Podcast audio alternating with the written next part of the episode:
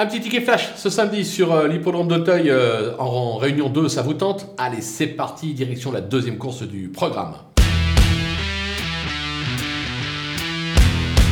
Dans cette épreuve, on va pas aller chercher bien loin. On va prendre en base deux euh, Nicole. Il y en a trois au départ. On va commencer par l'As Anneau de Loi, qui est tout simplement invaincu sur ce parcours. certes, la dernière fois, il a été arrêté. On oublie cette tentative.